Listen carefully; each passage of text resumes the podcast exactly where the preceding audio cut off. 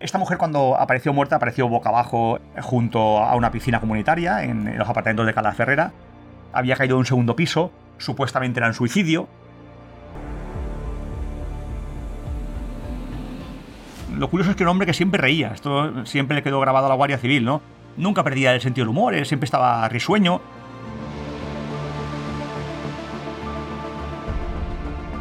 Dio varias versiones, primero dijo que no habían discutido, luego que sí, luego que ella quería pasar de un balcón a otro para entrar en casa del vecino, finalmente que saltó para suicidarse porque querían romper la relación.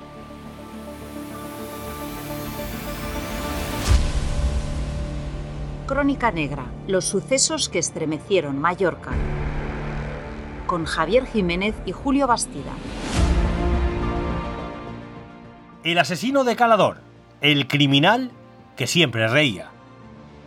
Hace ahora 18 años, una joven eslovaca llamada Verónica murió al caer de un segundo piso en un aparente suicidio. La realidad era otra.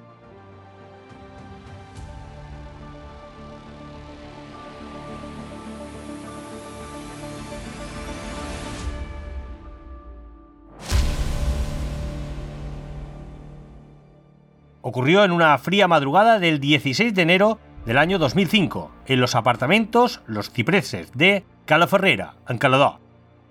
Una joven eslovaca, Verónica, de 26 años, cayó mortalmente del segundo piso en el que residía con su novio, un jienense llamado Pedro José Carmona, de 29. Él sostuvo en todo momento que la chica, muy alterada tras una discusión y bajo los efectos del alcohol, saltó al vacío. Pero la implacable investigación de la Policía Judicial, de la Guardia Civil y del forense Javier Alarcón lo desmintió. La extranjera había sido asesinada a golpes y después arrojada desde el balcón, para asegurarse que no sobreviviría a las heridas. Esta es la crónica de una investigación que demostró que el crimen perfecto no existe. La pareja llevaba siete meses de relación, pero discutía con demasiada frecuencia.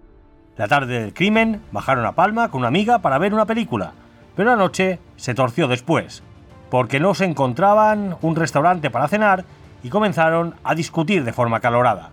Luego regresaron a Calodó y tomaron unas copas en el bar de un amigo, hasta que se pelearon de nuevo y ella se marchó. El varón, tras buscarla de forma infructuosa, regresó al apartamento de Cala Ferrera, donde al poco rato entró Verónica.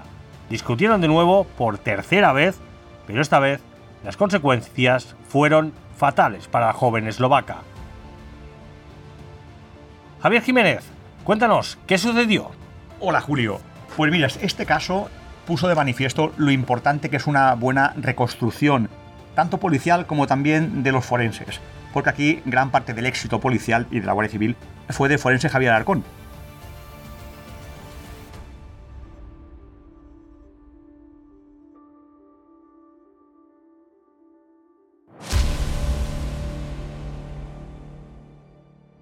Esta mujer cuando apareció muerta apareció boca abajo eh, junto a una piscina comunitaria en, los apartamentos de Cala Ferrera.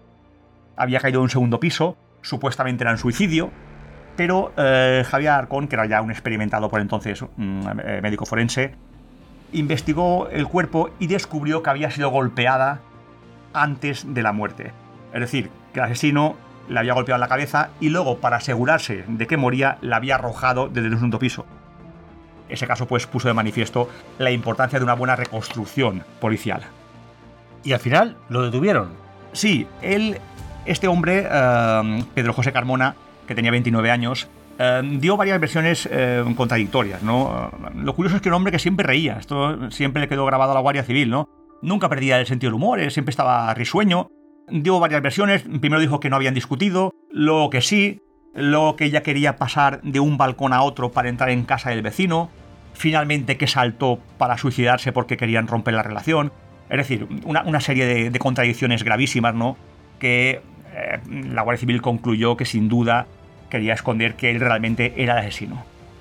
Javier, ¿por qué se le llama el criminal que siempre reía? Vemos en las fotografías publicadas en ultimahora.es a un hombre sonriente, aunque estuviera a punto de detenerlo y luego posteriormente durante su detención siempre reía.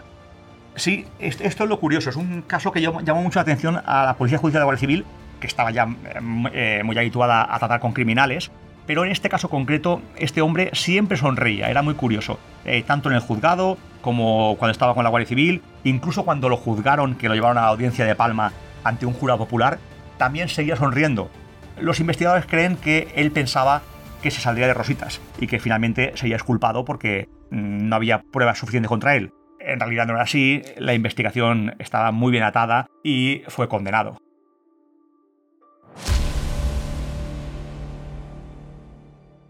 Javier, llama la atención de que el relato que contó ante la Guardia Civil no lo mantuvo posteriormente en el jurado popular, es decir, que cambió de versión. Sí, esta fue una de sus peticiones, ¿no? Cambiar tantas veces de versión. Cuando una persona cambia continuamente de versión, pierde mucha credibilidad. Eh, entonces, en su caso, ya nadie lo creía. No le creía la Guardia Civil, tampoco le creía el forense y mucho menos el jurado popular, que acabó emitiendo un veredicto de culpabilidad contra él y condenándolo. Muchas gracias, Javier. Hasta la semana que viene. Les dejamos, pero esta es la crónica de una investigación que demostró que el crimen perfecto no existe. Ocurrió una fría madrugada del 16 de enero del año 2005 en los apartamentos Los Cipreses de Calaferrera de Calador, cuando la joven eslovaca Verónica, de 26 años, cayó mortalmente del segundo piso en el que residía con su novio. Todo el mundo pensaba que había sido un suicidio y al final fue un crimen. Crónica Negra, los sucesos que estremecieron Mallorca. Un podcast de última hora editado por Ainhoa Sanso.